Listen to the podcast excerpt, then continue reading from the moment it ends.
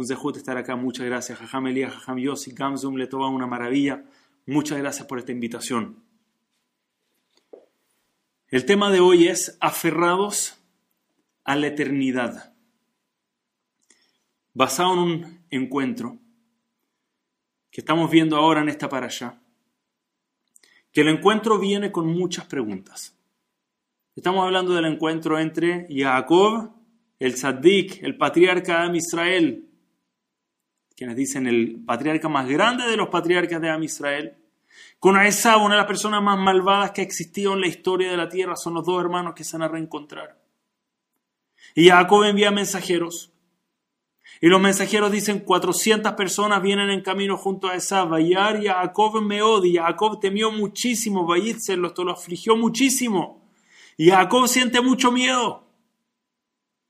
Habíamos recién visto que Hashem bendijo a Jacob. Le dijo: Yo te voy a cuidar, te voy a proteger donde sea que tú vayas. ¿Cuál es el miedo de Jacob? Es muy difícil entender. ¿Qué significa? Alguien con emuná, alguien que habla con Hashem. ¿Miedo de qué? ¿Cuál es el miedo de Esab exactamente? Y esta pregunta, ¿cuál fue el miedo de Jacob exactamente? Hay tantos caminos, podríamos dedicar no sé cuántas clases, cuántas sesiones solamente a entender lo que está pasando acá exactamente el temor de Jacob. Pero hoy quiero partir enfocándome en el Sefer Osnaim Natura, que trae un principio, trae algo tan lindo, pero trae primero una cantidad de preguntas para entender qué es lo que está pasando para entender qué hay detrás de este, de este encuentro exactamente, cuál es el temor, cuáles son los mensajes que se mandan. Y parte con la siguiente pregunta. Jacob manda este mensaje a Esau. No se han visto más de 30 años, no se han visto los hermanos, ¿verdad? Hace más de 30 años tuvieron un encuentro, un encuentro fuerte. Pero quién sabe, 30 años después, todavía me odia, no me odia, ok, tal vez conocemos la historia, sabemos cómo termina. Pero para el que está leyendo el Humash por primera vez, en una de esas dice, bueno, pasó hace tiempo, tuvieron un malentendido, pero han pasado más de 30 años, ya, Zeu, pasó en el pasado. Jacob le manda un mensaje muy extraño a Esav. Im Garti. He vivido con Labán. Rashi trae dos interpretaciones. Las dos interpretaciones son totalmente opuestas una de la otra. La primera dice, Im Garti, que significa Garti, he sido, he vivido como un ger, no como un residente, como un extranjero.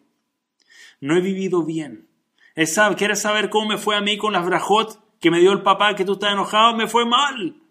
Todavía soy un extranjero ahí en la tierra de mi suegro, ha sido terrible, todavía no he logrado sentarme. Claramente las brajot no han caído, no han recaído sobre mí.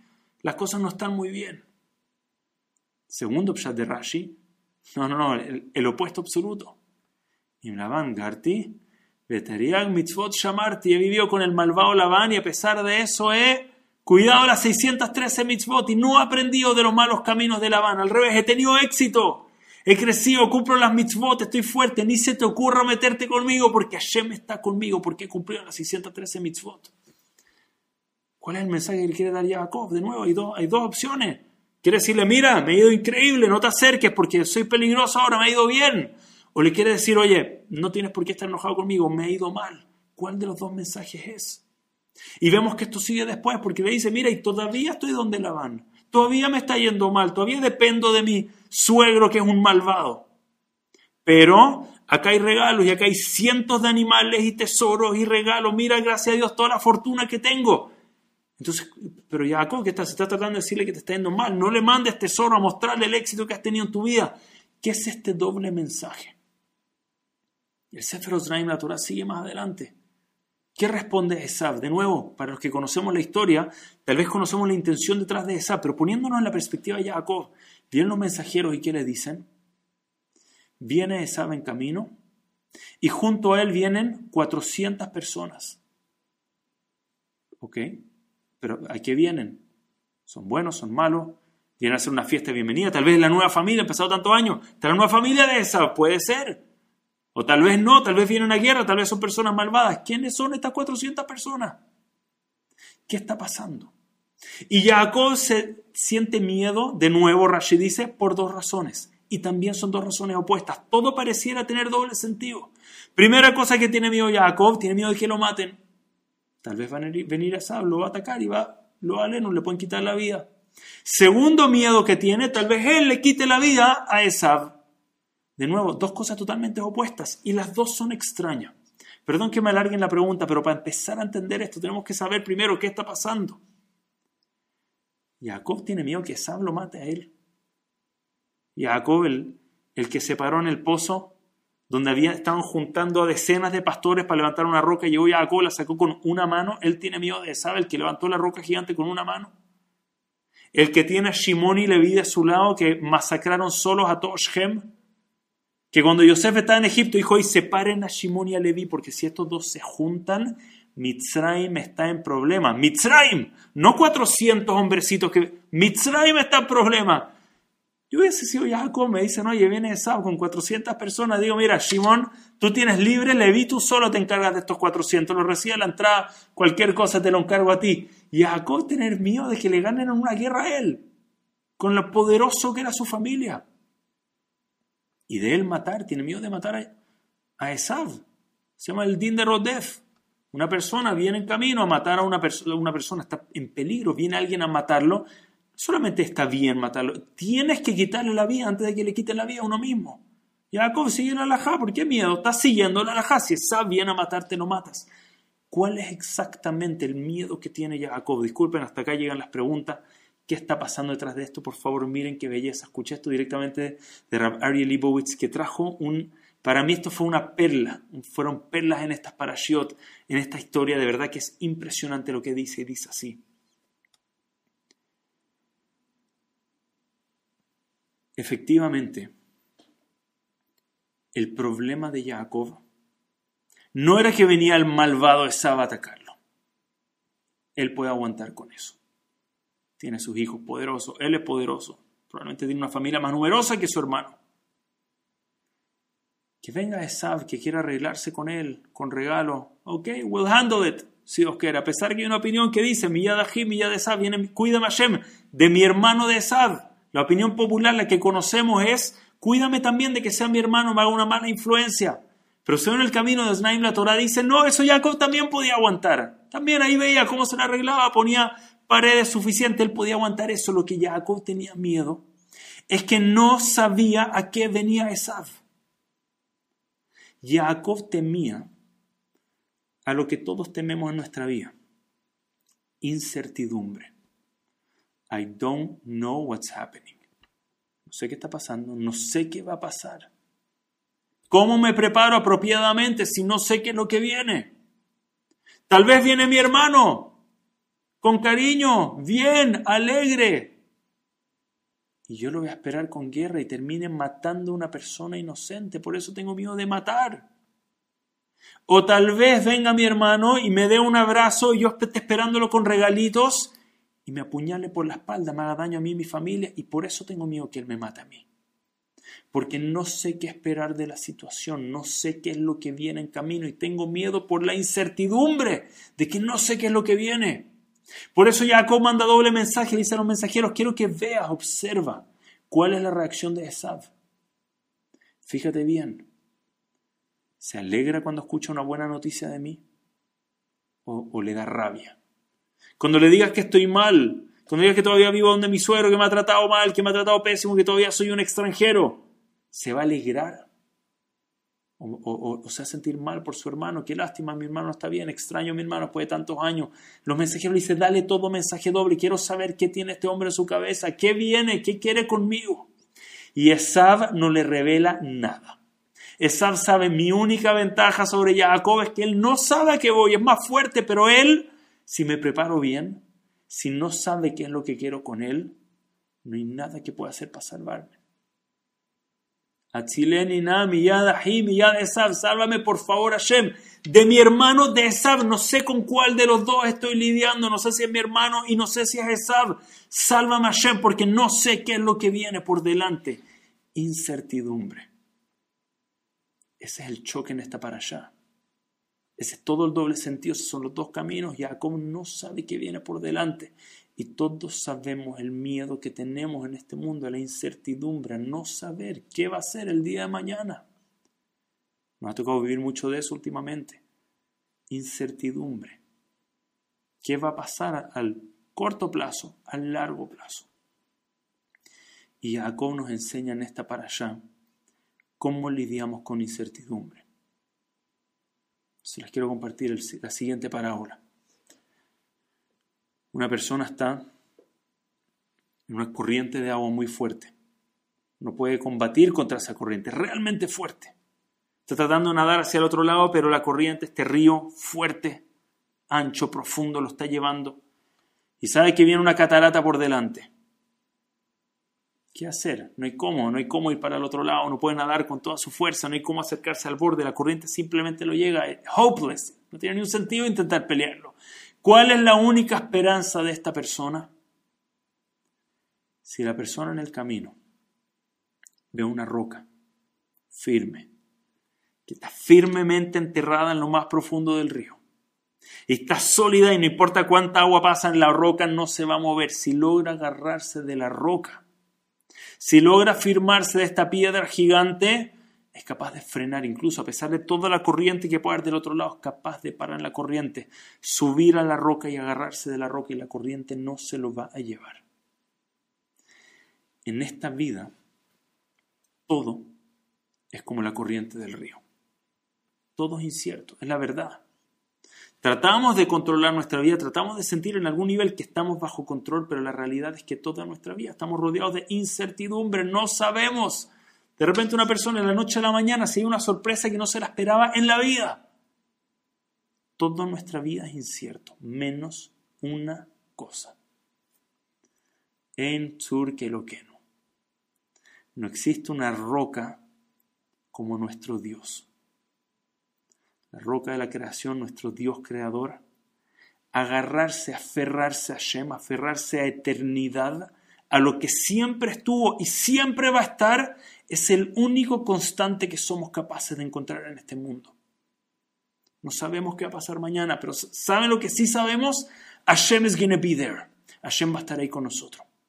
No sé cómo va a salir algún examen que estamos esperando, alguna, alguna respuesta de algo importante que estamos esperando con ansias. No sabemos lo que viene, lo que sí sé es que cuando venga, Hashem va a estar ahí con nosotros al igual como hasta ahora, al igual como estuvo desde el primer día de mi vida. El mismo Dios que se preocupó de mí hasta acá es el mismo que sigue conmigo hasta el último día de mi vida y me acompaña por el resto de la eternidad. Cuando vivimos aferrados a Hashem, vivimos aferrados a eternidad.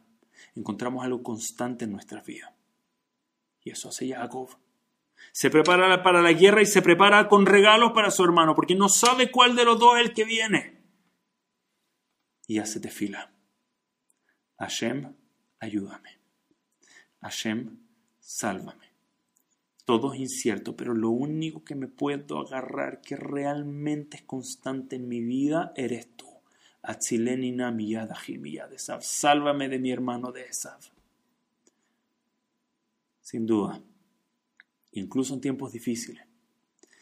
Estar aferrados a eternidad, estar aferrados a nuestro Creador, cambia la foto absoluta, la cambia totalmente cuando entendemos que Hashem está en control y cuando vivimos agarrados a Hashem.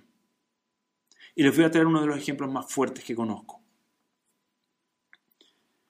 En Polonia vivió un hombre que estaba pasando una situación difícil.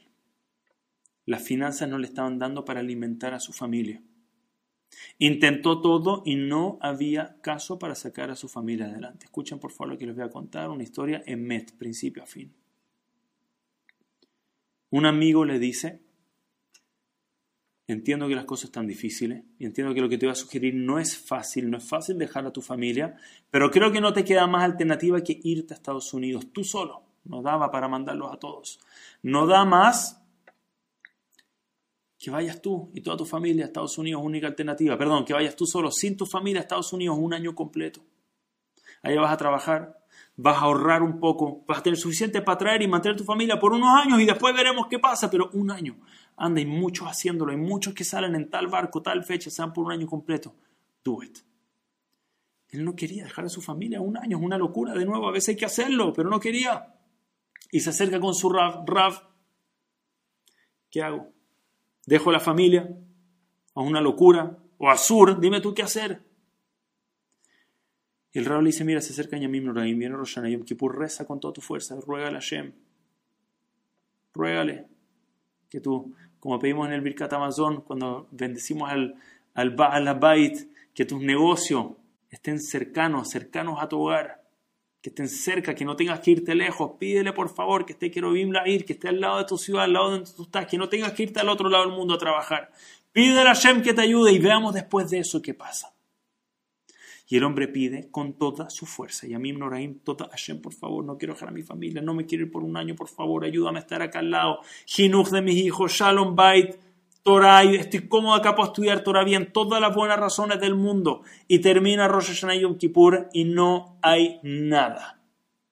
Pasa una semana y no hay ni una propuesta, ni una oferta, no hay nada.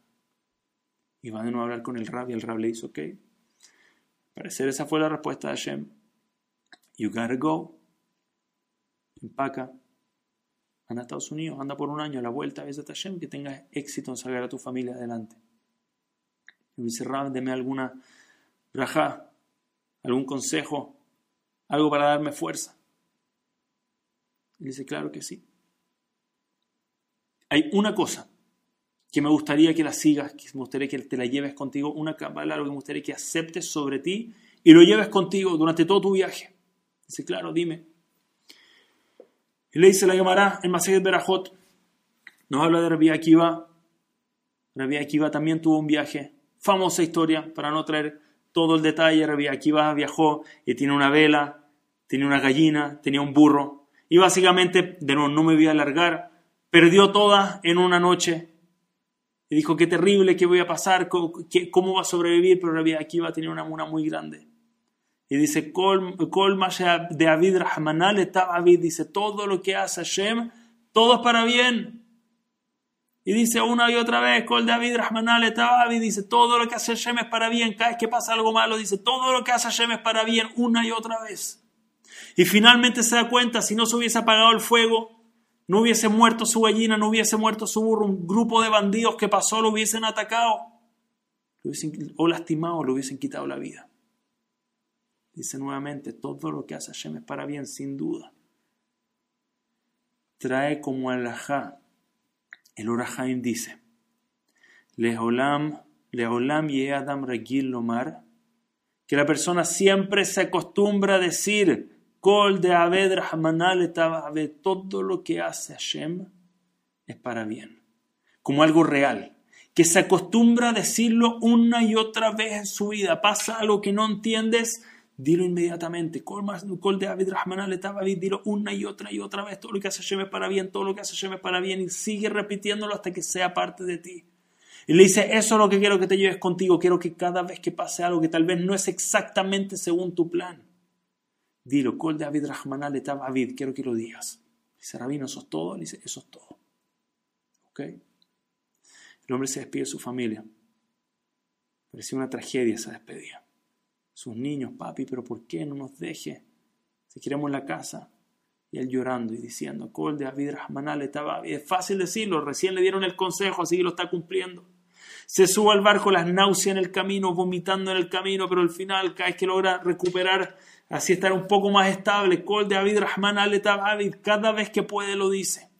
Y lo repite de nuevo cuando intenta empezar y encontrar un lugar donde quedarse y no encuentra un lugar tiene que dormir en el suelo donde sea y lo sigue repitiendo. Y cuando empieza a pedir, conoce una comunidad, empieza a pedirle a Yehudim quién lo puede contratar y nadie lo contrata. Y todos los amigos que fueron en el mismo barco, cada uno está encontrando trabajo, menos él, lo sigue repitiendo igual. Col de David Rahmanal, todo lo que hace Hashem es para bien. Hasta que un día se le acerca a alguien de la sinagoga y le dice, mira, me encantaría darte un trabajo, yo no estoy en situación para darte un trabajo, pero te tengo otra propuesta. Tú te ves como alguien determinado, Viajaste hasta acá, dejaste todo para sacar esto adelante, te ves como alguien fuerte, como alguien con ganas. Yo necesito un socio para empezar un nuevo negocio.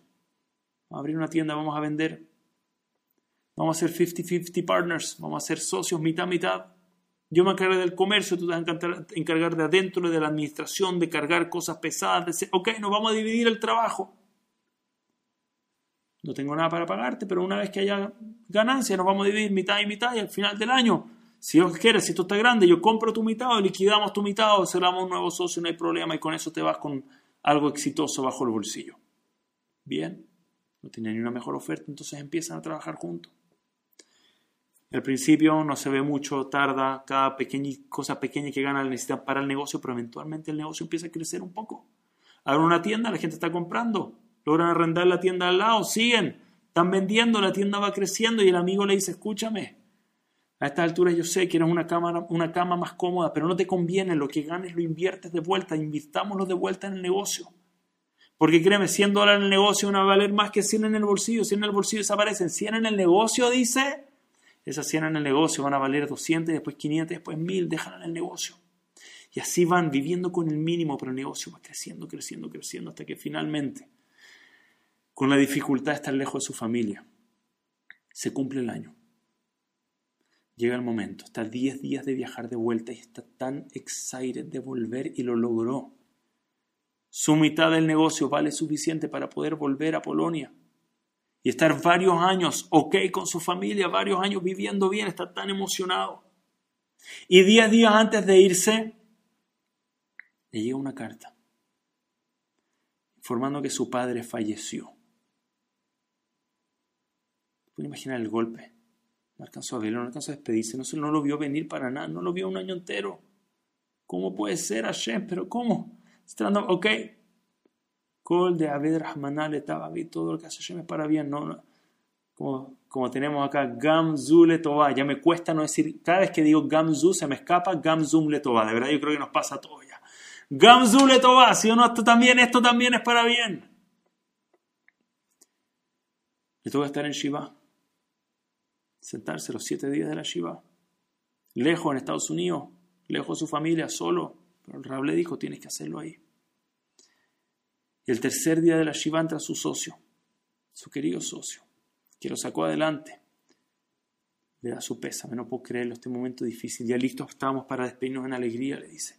Y qué vergüenza más molestarte para algo el negocio, le dice. Qué vergüenza, pero es algo que yo sé que es para tu bien, es para tu familia y me siento que tengo que hacerlo, le dice.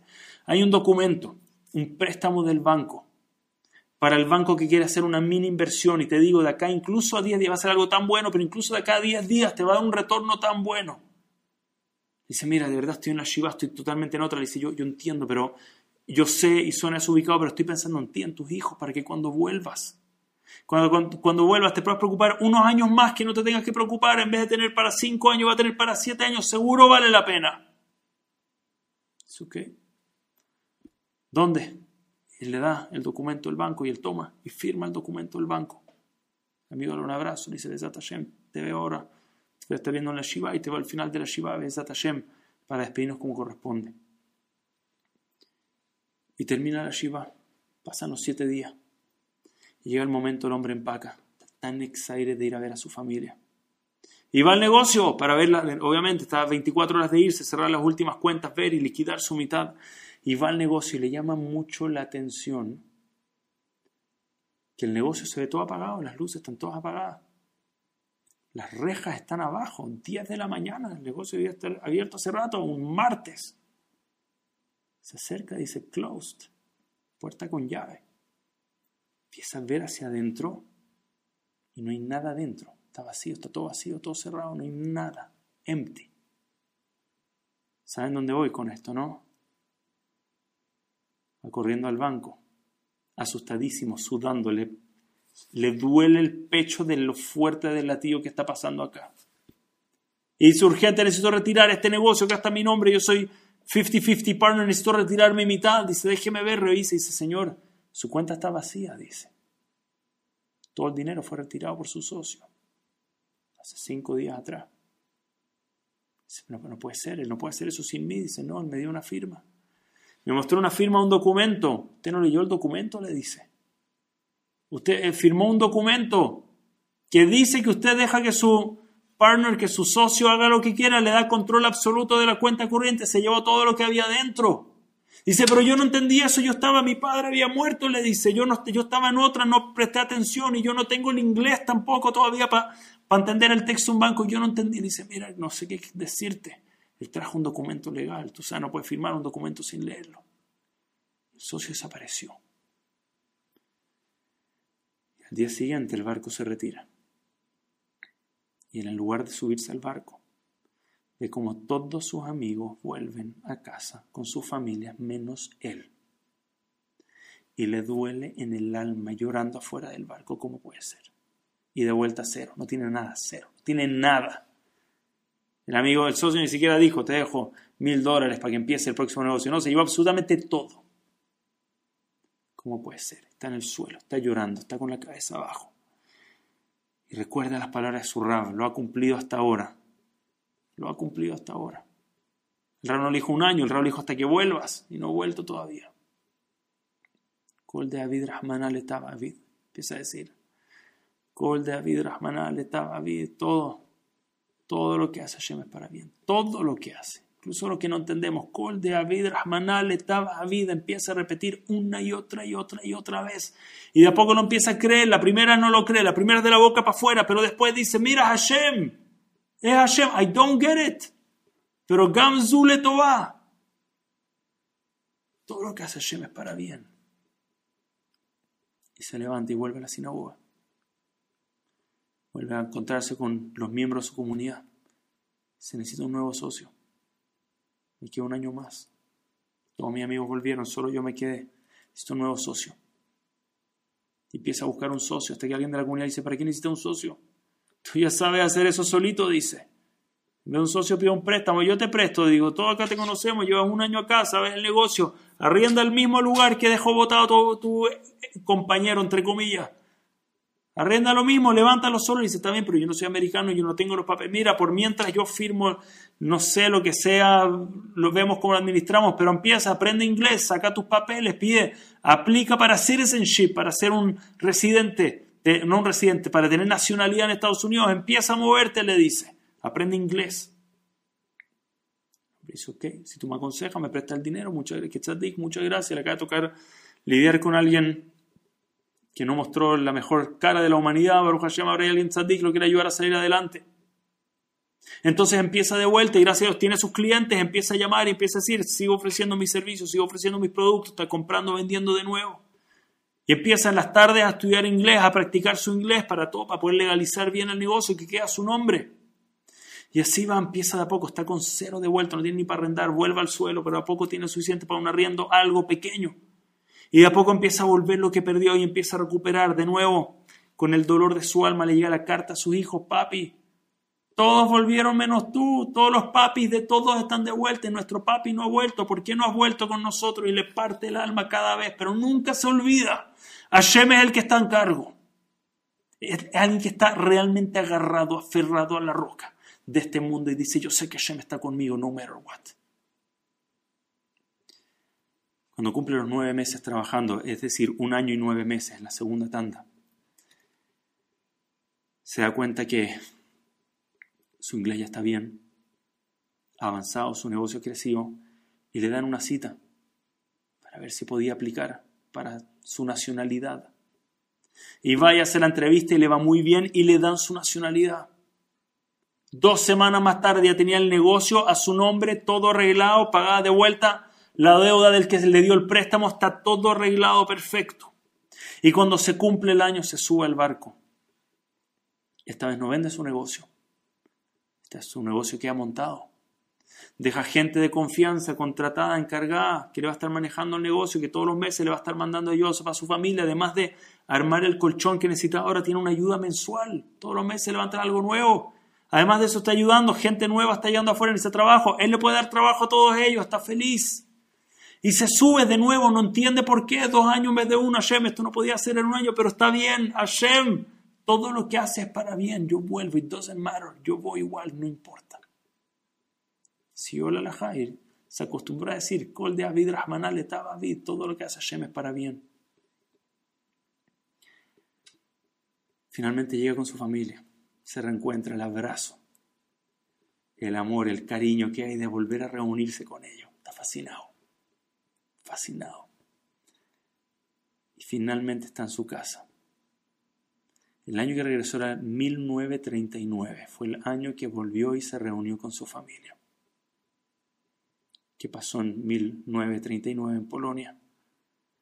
1939, el año que volvió. ¿Qué pasó en Polonia ese año? Alemania invade Polonia. Empiezan a entrar los nazis a Polonia. Este hombre dice, Hashem, Ya terminó mi viaje, ya no tengo que seguir diciendo la frase, por lo menos según lo que dijo el rabino, me, me estás haciendo esto ahora, estuve dos años sin mi familia, me mandas nazi a mi país. Ok, con David Rahman estaba ya me acostumbré, lo voy a seguir diciendo. Hasta que en la mitad de la noche, 3 de la mañana, salta de la cama y dice, ¿qué estoy haciendo? Espera un momento. Yo tengo nacionalidad americana. Soy americano. Yo maybe tengo una opción de irme de acá todavía y va al consulado, le dan el mismo día una cita y aplica para pasaportes para él y su familia. Y a las dos semanas toda su familia tiene un pasaporte y un pasaje camino a Estados Unidos. Y llega a Estados Unidos a un lugar donde tiene una comunidad esperándolo, un barrio donde conoce los colegios ideales para su hijo, un negocio montado del que puede vivir y del que vivió por el resto de su vida. No entendió en el momento. No entendió en el momento exactamente por qué Hashem me está moviendo para acá, por qué me está haciendo esto y no está haciendo las cosas según mi plan. Pero entiende que el plan viene de Hashem y que todo lo que hace Hashem, todo es para bien. Y alguien que vive aferrado a Hashem de esa manera. Alguien que está agarrado a la roca en momentos de incertidumbre porque no estoy seguro de lo que viene adelante. Viene, sabe el malvado, viene mi amigo, ¿qué viene adelante? I don't know, pero sé que hay una constante que es que todo lo que hace Hashem es para bien porque todo viene de Hashem. Estoy aferrado a la roca, entonces incluso en los momentos más difíciles, Gam lo irá, Incluso cuando uno está en el valle de la muerte, no voy a estar mal, no voy a temer, porque sé que Hashem está conmigo. Cuando tenemos esa relación hacia Hashem, Hashem nos da esa relación de vuelta con nosotros. Entonces, sí, Jacob prepara regalos, Jacob se prepara para la guerra, pero lo más importante, Jacob se agarra a lo único que realmente es constante siempre en su vida, que es que Hashem siempre está en todo presente, principio a fin.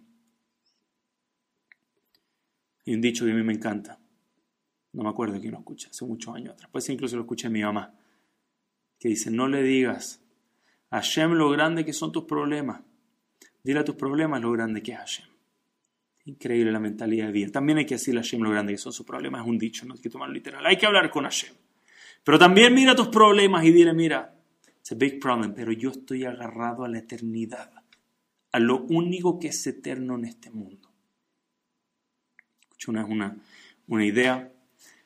La el de Kuzmir Impresionante, esto lo mencionó Rabbi Jacobson.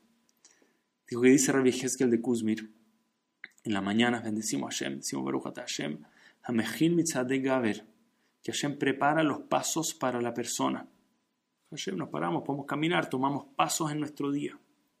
Pero dice Rabbi Hezkel de Kuzmir, no es suficiente tener en mente, mira Hashem, gracias por permitirme tomar paso. Dice, esa no es la cabana correcta, la braja. ¿Sabes cuál es la cabana real para poder cumplir con la verajá, salir de Jehová, salir de la obligación de esta verajá, tienes que tener en mente que cada paso que tú tomas en tu vida, Hashem lo puso en ese paso, en ese camino. No hay un paso que tomas en tu vida que Hashem no dijo quiero que tomes este paso y si tomaste el paso y te pegaste con el borde de abajo de la cama en el dedo pequeño del pie y todos sabemos lo que duele ese golpe a todos nos ha tocado, eso también vino de Hashem, eso también Hashem lo hizo para bien. El que entiende que no hay un paso en este mundo que no viene de Hashem, se cumple con la braja que está diciendo en ese momento. Solamente para cerrar esta primera idea, impresionante cómo vuela el tiempo. Pensé que lleva menos del tiempo que llevo, pero vamos a seguir adelante. Solamente para cerrar esta primera idea, una, una, hubo una pareja, me llegó al corazón esto, hubo una pareja que, bueno, que estaban intentando por muchos años tener hijos y no podían tener hijos, intentaban, intentaban, intentaban y el hijo no llegaba. Y la mujer en un momento, ni le dijo a su marido, decidió ir a donde un doctor muy bueno que le iba a hacer un chequeo profundidad a ver qué pasa. Y fue a ver al doctor y el doctor le dice, lo lamento mucho, te revisé entera, no hay forma de que tú vayas a tener un niño, I am so sorry, olvídalo. Y la mujer sale destruida. La mujer no puede parar de llorar. Le cerraron la puerta, no puede parar de llorar y saca y empieza a llamar al esposo. Teléfono ocupado, directo a voicemail. Teléfono ocupado. Desesperante. ¿Han visto esos momentos que necesita que alguien te conteste y nadie te contesta? Llama a su mamá. Ocupado. Segundo llamado, ocupado. Su mejor amiga, la única con la que se hubiese atrevido a contarle, ocupado. Se no tengo nadie con quien hablar. Estoy mal, necesito hablar con alguien, no tengo con quien hablar. Y de repente dice, no es verdad, sí tengo con quien hablar. Y abra su cartera. Y saca lo que siempre tiene dentro de su cartera. Siempre tiene ahí dentro de su cartera un pequeño sidur que lleva con ella a todos lados. Y abre su sidur y empieza a rezar y a llorar con toda su fuerza. La diferencia es que está llorando a alguien que realmente puede hacer al respecto. De nuevo, el esposo le puede dar fuerza, apoyo, la madre también, pero el único que puede hacer algo de verdad es el que siempre ha estado acá. Y se lloró como nunca antes le dio todo a Hashem. En esa tefila entregó todo cuando uno dice dejé el 100% en la cancha. Esa fue la tefila de esta mujer. Y después de eso, terminó su tefila y empiezan a llamar todos de vuelta. Conocemos eso, trata de llamar a todos en este conteste. Cuando ya no necesita, empiezan todos a llamar de vuelta y le dice al esposo: Mira, noticia difícil, pero ya estoy mejor y hablé con Hashem. Ese año ya tuvo un hijo. Ese año tuvo su primer hijo porque vinieron mucho más para adelante. Ese mismo año tuvo su primer hijo y dijo lo siguiente: hay pocas, uno agradece por muchas cosas en la vida, pero creo que no hay nada que agradezco más que el hecho de que nadie me haya contestado ese día. Porque aprendí algo, dice. Cada vez que estoy en un momento difícil, cada vez que estoy parado en la, en la corriente, viendo la catarata hacia adelante en un momento de incertidumbre, antes de hacer cualquier llamado, dice, primero llamo a Hashem. El primero con el que hablo es Hashem. Y después llamo a mi esposo, a mi mamá, a mis amigos pero el primero con el que hablo Hashem. Primero me agarro con lo único que realmente es constante en mi vida, y eso es Hashem. Pero me gustaría llegar a un segundo concepto. Y voy a cambiar el tema. Voy a cambiar el tema, pero me voy a seguir todavía agarrando el miedo de Jacob. Me quiero agarrar al miedo de Jacob por un poquito más, si me permiten. Vamos a salir del, del título literal y vamos a tratar de traer un segundo mensaje para hoy. ¿Qué teme exactamente Jacob de Esav? Segunda respuesta. Respuesta de nuevo, totalmente nueva. Vamos a dejar, hablamos respuesta número uno, incertidumbre. Respuesta número dos. Dice el Maguid de Dubno, efectivamente Jacob no tiene nada que temer de Esav. De nuevo, tiene a Shimon y Levi. Solo con la mitad de Shimon gana toda la gente de Esav. Con una mano con la que levantó la roca, un golpe se acabó la pelea. No hay nada que temer. Pero dice el Maguid de Duno, escucha el siguiente mashal. Maguid de Duno, famoso por responder las preguntas más grandes, trayendo un, un mashal más increíble que el otro, y dice lo siguiente, la siguiente parábola. Habían dos pueblos vecinos. Un pueblo era muy rico, el otro pueblo era un pueblo muy sencillo. Y un gobernador muy grande, el gobernador de ambos pueblos, vivía en el pueblo de los ricos, en el lado de los ricos. En el lado más sencillo del pueblo vivía un familiar, un sobrino del rey, del gobernador. Vivía el sobrino del gobernador.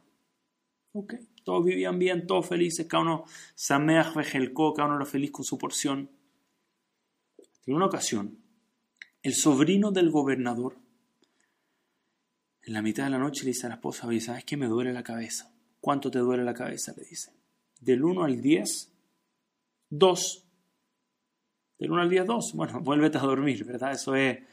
Creo que cual, pueden preguntarle, no sé, después a miembros de Atzala cuál es el protocolo. De 1 a 10, 2, dolor de cabeza. Yo creo que es como maybe un Tylenol. Tal vez si llega a 3, te tomas un Tylenol.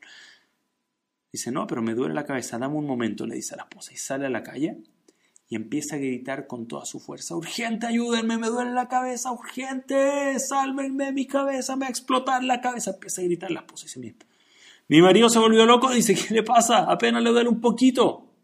Pero obviamente los gritos empiezan, los rumores se mueven rápido y a los 10 minutos le llega el rumor a la, al pueblo vecino, le llega el rey que su sobrino está gritando de dolor de cabeza y llama al mejor doctor. Se van a traer al mejor de todos, al más caro, al top 1, dice, que me revise, quiero allá en una hora lo quiero revisando a mi sobrino y el doctor vuela a la ciudad vecina, se siente y lo revisa. La esposa no sabe si preocuparse de si su esposo tiene algo en la cabeza o si tiene otro problema en la cabeza. ¿Qué le pasa a mi esposo que está reaccionando así un dolor de cabeza? El doctor lo revisa. ¿Cuánto te duele uno al 10? Dos. Ok, y se puede saber por qué la urgencia, no sé, me duele la cabeza, quiere que me revise. Y lo revisa y le dice, ¿estás bien? Toma un Tylenol, you're gonna be fine. Un Tylenol se te va a quitar. La esposa lo ve y dice, ¿qué te dije? No entiendo la ridiculez, no? el, escándalo. Y el doctor se retira. Si no me equivoco, hay un, hay un Zoom sin mute, puede ser, ¿sí o no? Escucho un poquito de sonido fondo. Ok. ¿Sí? ¿Se escucha? Ahí está. Ok, le dice, déjame explicarte. Efectivamente, del 1 al 10 mi dolor es 2, le dice, pero a mí rara vez me duele la cabeza. Yo sabía que no me iba a pasar nada, ni siquiera necesitaba el Tylenol, yo me iba a dormir y iba a estar bien. Pero hay tanta gente enferma en este pueblo. Pero el gobernador no los conoce tan bien. No tienen esa cercanía con el gobernador, entonces ellos llaman, pero el gobernador no manda al mejor doctor por ellos.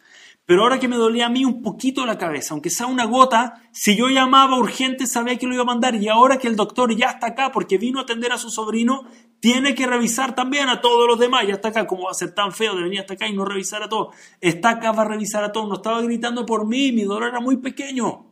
Estaba aprovechando mi dolor para que el gobernador tenga que mandar al doctor y tenga que también revisar a todos los demás.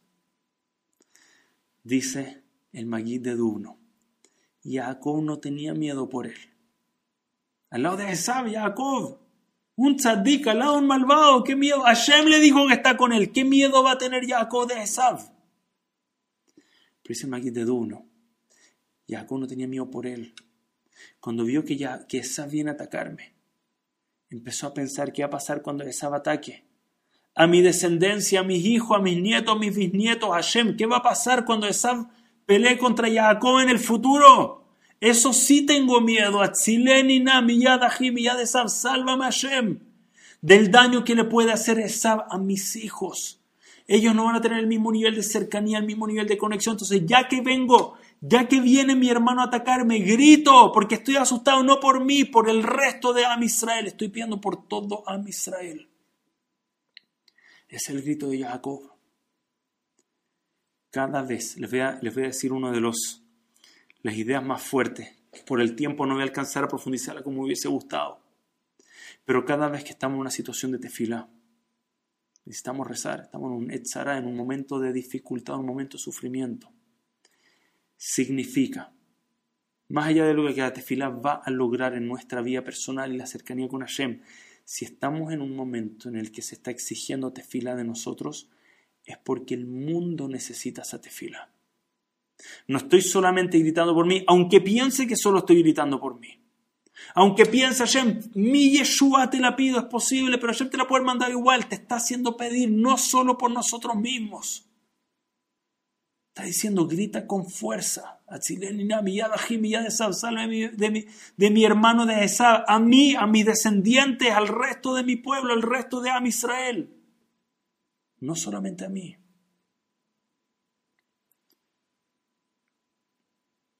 Nunca me voy a olvidar.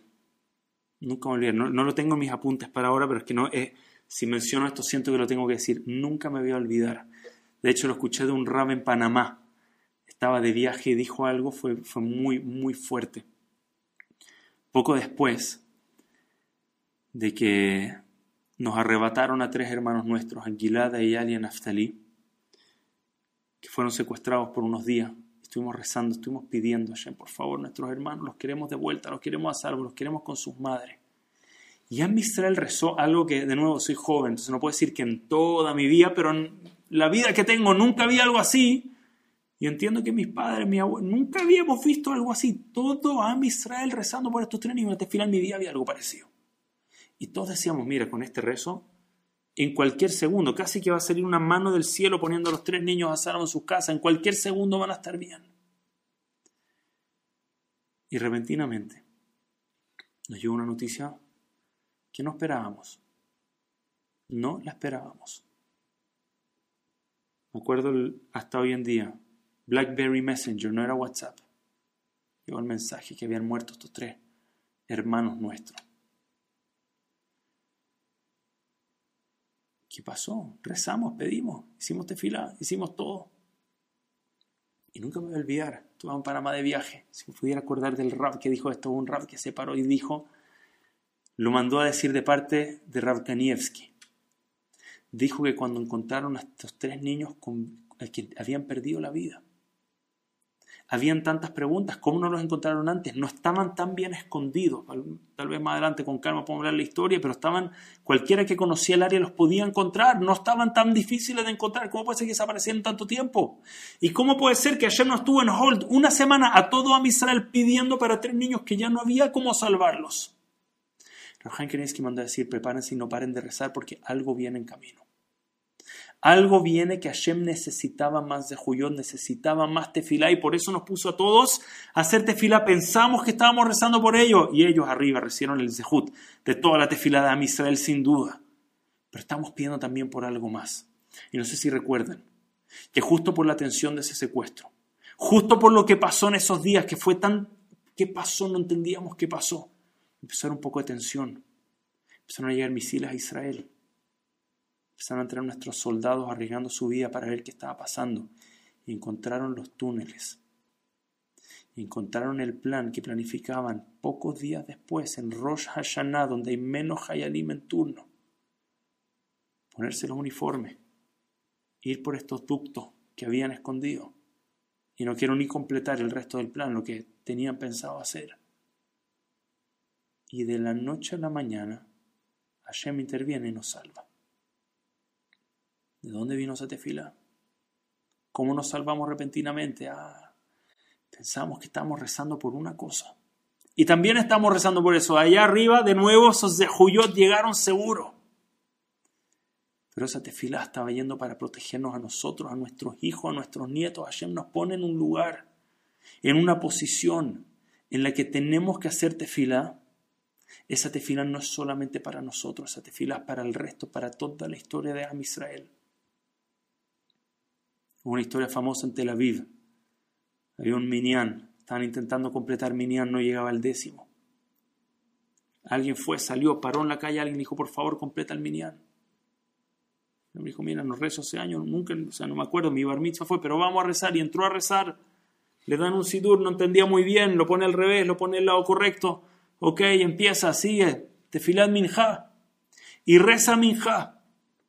Y el hombre que ha fascinado con Minja dice, ¿qué es esto? Rezándole a Hashem, esta conexión, esta fuerza de tefilá.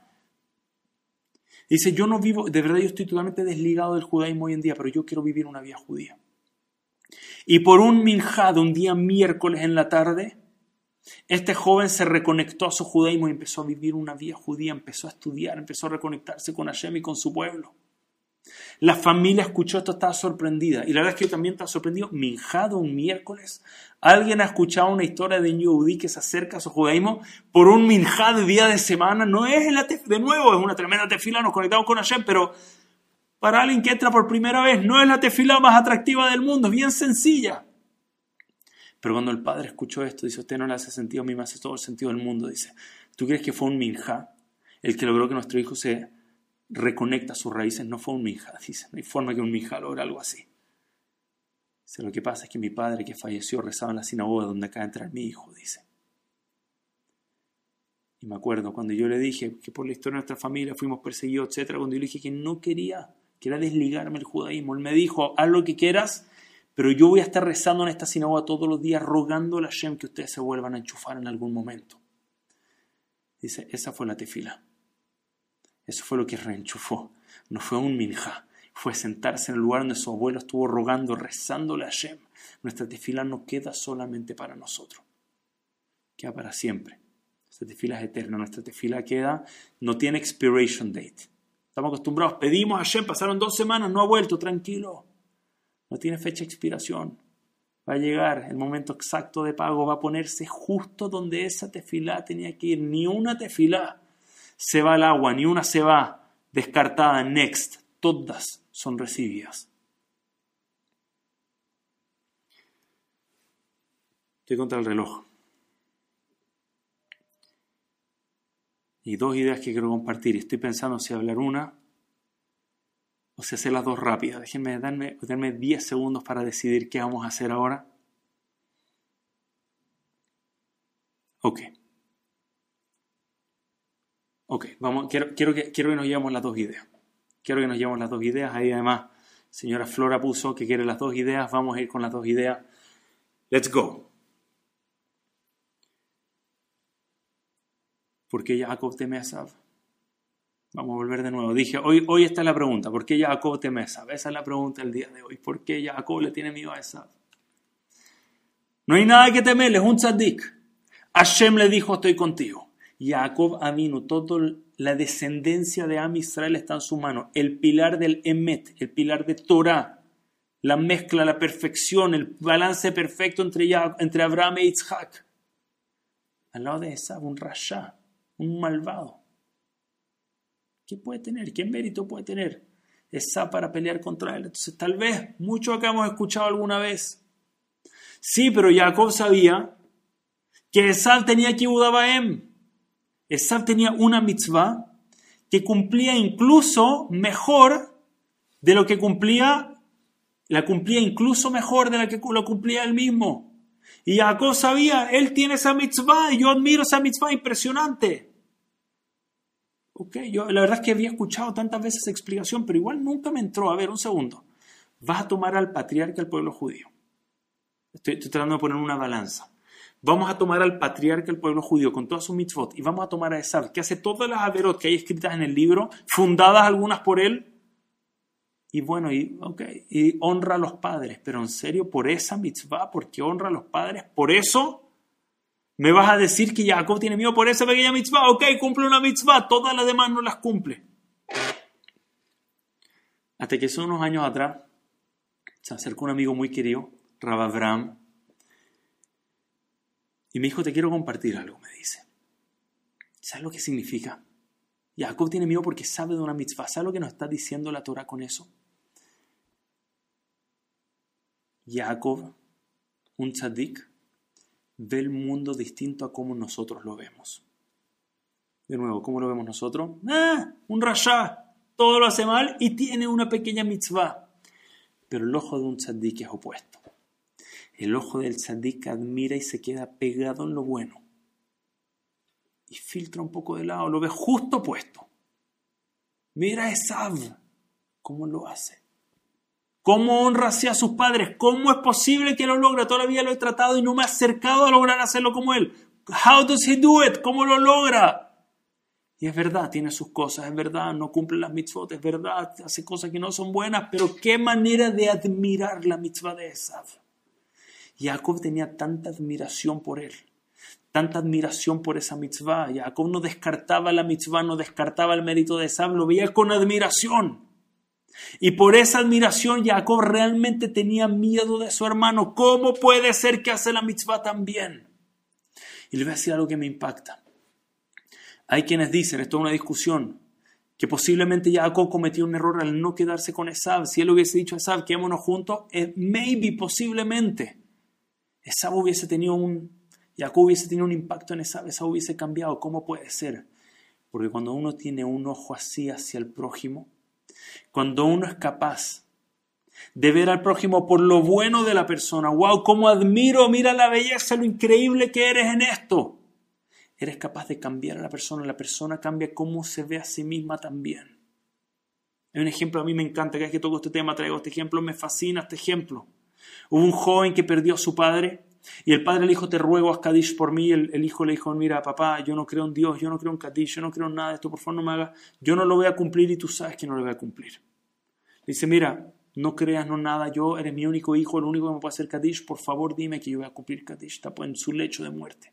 Dijo, le dice, papá, incluso si yo te juro que lo voy a hacer, tú sabes que yo no creo en juramento, no creo en Dios, no creo en la mamá, no creo en que tu alma que yo no creo en nada de eso, le dice. Era alguien cero creyente. Tú realmente te vas tranquilo que yo voy a cumplir tu promesa. El padre dice, mira, no tengo garantía, pero yo confío en ti. Yo creo que si tú me prometes, yo creo que tú sí vas a cumplir la promesa. El hijo lo ve y dice, ok, papá, te prometo, yo voy a hacer Kadish por ti. El padre falleció. La mañana siguiente, Shaharit, 7 de la mañana, está el minián adentro y entra el joven mala cara, muy mala cara, cero ganas de estar presente y se sienta como si lo estuvieran obligando a quedar. ¿Por qué estoy acá? Su cara lo decía con una... Lo estaba sufriendo tanto. ¿Por qué tengo que estar acá en la sinagoga? No lo entendía. ¿Se pueden imaginar? Se sienta y pone su kippah al lado, pone su libro al lado, su papelito con el Kadish, no quiere, dice por favor avíseme cuándo, y se queda con brazos cruzados, o se queda viendo el celular, está totalmente en otra. Llega el momento del Kadish, se para él, saca un papel arrugado, lo abre y empieza, pero cero del corazón. Kadash, Sheme, y empieza ahí palabra por palabra. Termina el Kadish, la gente diciendo, pobre padre. El hijo, en lugar de subirlo, lo está tirando más para abajo. Dice, el Kadish menos elevado del mundo. Dice, ¿cómo puede haber un Kadish tan patético? Dicen. Hasta que llega el Rav. Se para el Rav a decir unas palabras. Dice, antes que nada, solamente quiero agradecerle acá al joven que vino a hacer Kadish. Dice, quiero que sepas que este es el Kadish más emocionante que yo he visto en toda mi vida. Y el joven se ríe delante de todos, se mata de la risa. Le dice, Rabino, conozco su estrategia, dice, eso no lo crees ni tú ni yo. Nadie acá cree que efectivamente se fue un Kadish lindo, se fue un Kadish patético y todos acá lo saben. él dice, no es verdad. Eso no es lo que yo vi. Dice, a ver, enlighten me, le dice. ¿Qué fue lo que viste tú? Y dice, yo te voy a decir lo que yo vi. Yo vi a alguien que no cree en nada, que no tiene ganas de estar acá. Entre más me mostrabas esa cara, que no quieres estar acá, que te están torturando por estar acá. Y a pesar de eso, acá estás. A pesar de eso, viniste acá a cumplir una promesa a tu padre y hacer el Kadish por él. Dice, nunca vi un amor tan grande de un hijo hacia un padre. Viniste a hacer Kadish por él igual, aunque no quieres estar acá y no quieres hacer el Kadish por él. Qué amor más grande nunca me ha inspirado tanto por un Kadish. Se imaginarán que este joven siguió haciendo Kadish el año completo y cuando terminó el año de Kadish, con alguien que lo ve con esos ojos, ¿cómo no? ¿Cómo va a seguir yendo? Se mantuvo vinculado. Hashem volvió a su vida gracias a una persona que en lugar de ver todo lo malo, mira la cara, mira los gestos, mira la poca cabana, dijo, yo admiro el hecho de que estás. Yo admiro el Kibbutz Baem, dijo Jacob. Eso es lo que yo veo en mi hermano. Veo que él honra a su padre a un nivel increíble. Yo lo admiro tanto que le tengo miedo por lo increíble que cumple esa mitzvah. Estimados, time is running out. Quiero cerrar con lo último, lamentable, quería alargarme un poco más, pero sí creo que es la hora. Quiero cerrar con una última idea y la vamos a decir cortita. El ángel de Esab ataca a Jacob en esta para allá. El ángel de Esab, el Satán, se acerca con Jacob y lo ataca. Hace unos años atrás se fue de Chile, hace unos años, hace poco tiempo atrás, en el último año, Rababi Horowitz, un rap muy, muy, muy querido acá de Chile, se fue a Eretz Israel después de muchísimos años de entrega. En uno de sus últimos shiurim que tuvimos el zehut de escuchar de él acá en Chile en vivo, que escuchamos mucho más, escuchamos todavía mucho a la distancia, pero se fue con mucha pena, él es parte de la familia de la comunidad judía de Chile, estaba haciendo alía con su familia. Dentro de los últimos mensajes que dio, se paró y dijo lo siguiente. Dijo Raviako Kamanetsky enseña que el Satán vino a golpear, vino a atacar a Jacob. ¿Por qué? Vayater Jacob le mandó. Jacob quedó solo, dice. Jacob en un, momento el Satán lo vio y no había nadie alrededor de Jacob y el Satán dijo, este es mi momento. Dice Rabiakov Kamanetsky, el Satán ataca a un yudí cuando está solo. Pero era Jacob vino. Jacob vino aguantaba. Jacob vino, vio y dijo, yo peleo y aguantó la pelea. El Satán vio que no podía ganar, lo golpeó, lo golpeó en, el nervio, ciático. Y le dejó esa marca, le dejó ese dolor. Jacob Kamanetsky, ¿qué es ese nervio? ¿Qué fue lo que estaba golpeando? Dice, estaba golpeando la descendencia de Jacob. Está diciendo, es verdad, Jacob yo no pude aguantar con él cuando esté solo, pero su descendencia quien no es uno de los patriarcas, no tiene esa fuerza, cuando yo los pille solos a ellos, yo sí voy a tener la fuerza de ganar. Nunca me voy a olvidar, porque me quedo marcado de por vida. Rabbi Horowitz nos dijo, por favor, nunca dejemos solo a un Yehudi en la batalla entre Jacob y Esab. Nunca dejemos a un Yehudi solo. Me acuerdo, me llevó al corazón las palabras de Rababi. Se las quiero transmitir a todos, sobre todo en esta época, donde hay tantos Yehudim solos, más que nunca. Yehudim que han en sus hogares solo, Yehudim que con un llamado telefónico les podemos cambiar el día, un Yehudí que está solo, el Satán tiene la puerta abierta para ir a atacar directamente lo que nos quiere dejar la Torah en este pasuk. Vayater Jacob levantó, Shimo, dice Jacob quedó solo y vino inmediatamente este hombre, vino el ángel a atacarlo porque nadie estaba al lado de Jacob. No podemos dejar a Yehudim solos. Me gustaría cerrar con este último mensaje. Nunca podemos dejar solo a un Yehudí. Si sabemos de alguien, no hemos escuchado de él hace tiempo. Quién sabe si alguien se acuerda de él, nadie lo ha llamado, nadie le ha un Shabbat Shalom, nadie le ha mandado unas flores para Shabbat. No dejemos Yehudim solos somos un pueblo, somos a nos cuidamos unos de otros. Entonces, si Dios quiere, Bezat Hashem, para cerrar, hablamos de cuatro mensajes. Mensaje número uno, incertidumbre. Lidiamos con incertidumbre aferrándonos a Hashem. Esa es la constante en nuestra vida y ahí vamos a encontrar algo sólido para siempre. Siempre vamos a encontrar algo que agarrarnos cuando nos agarramos a Hashem. Primero. Segundo, Magid de Dubno. Cuando rezamos, no solo rezamos por nosotros, rezamos por toda nuestra generación, por todo a Israel, por toda nuestra descendencia. Así rezaba Jacob, así tenemos que rezar nosotros, se nos enseña nuestro patriarca.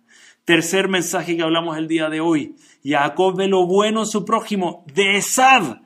Si él puede ver lo bueno en Esav, seguro nuestro compañero con el que hemos tenido algún choque en la vida, seguro también podemos ver el bien dentro de un Yehudi que también nuestro rechonenu la rechoneja, nuestra voluntad es la de Hashem. Seguro podemos ver lo bueno en un Yehudi, en uno de nuestros compañeros. Y por último, no podemos dejar a Yehudim solos. Eso es algo que aprendemos. El único daño que logró el Satán, que logró el ángel de Esau con Jacob, fue por el hecho que estaba solo. Tenemos que preocuparnos todos de todo. A Israel es una sola familia, somos una sola persona. No podemos dejar a Yehudim solos. Muchas gracias a todos. Que con ese Zehut tengamos siempre alegría, estemos agarrados a eternidad tengamos puras cosas buenas, seamos un solo pueblo, pronto veamos a Mashiach con nosotros, Bimera Amenu, Hazak Baruch, muchas gracias, Jajameli, Jajam Yossi, Gamzum Letoa, son lo máximo, muchísimas gracias a todos.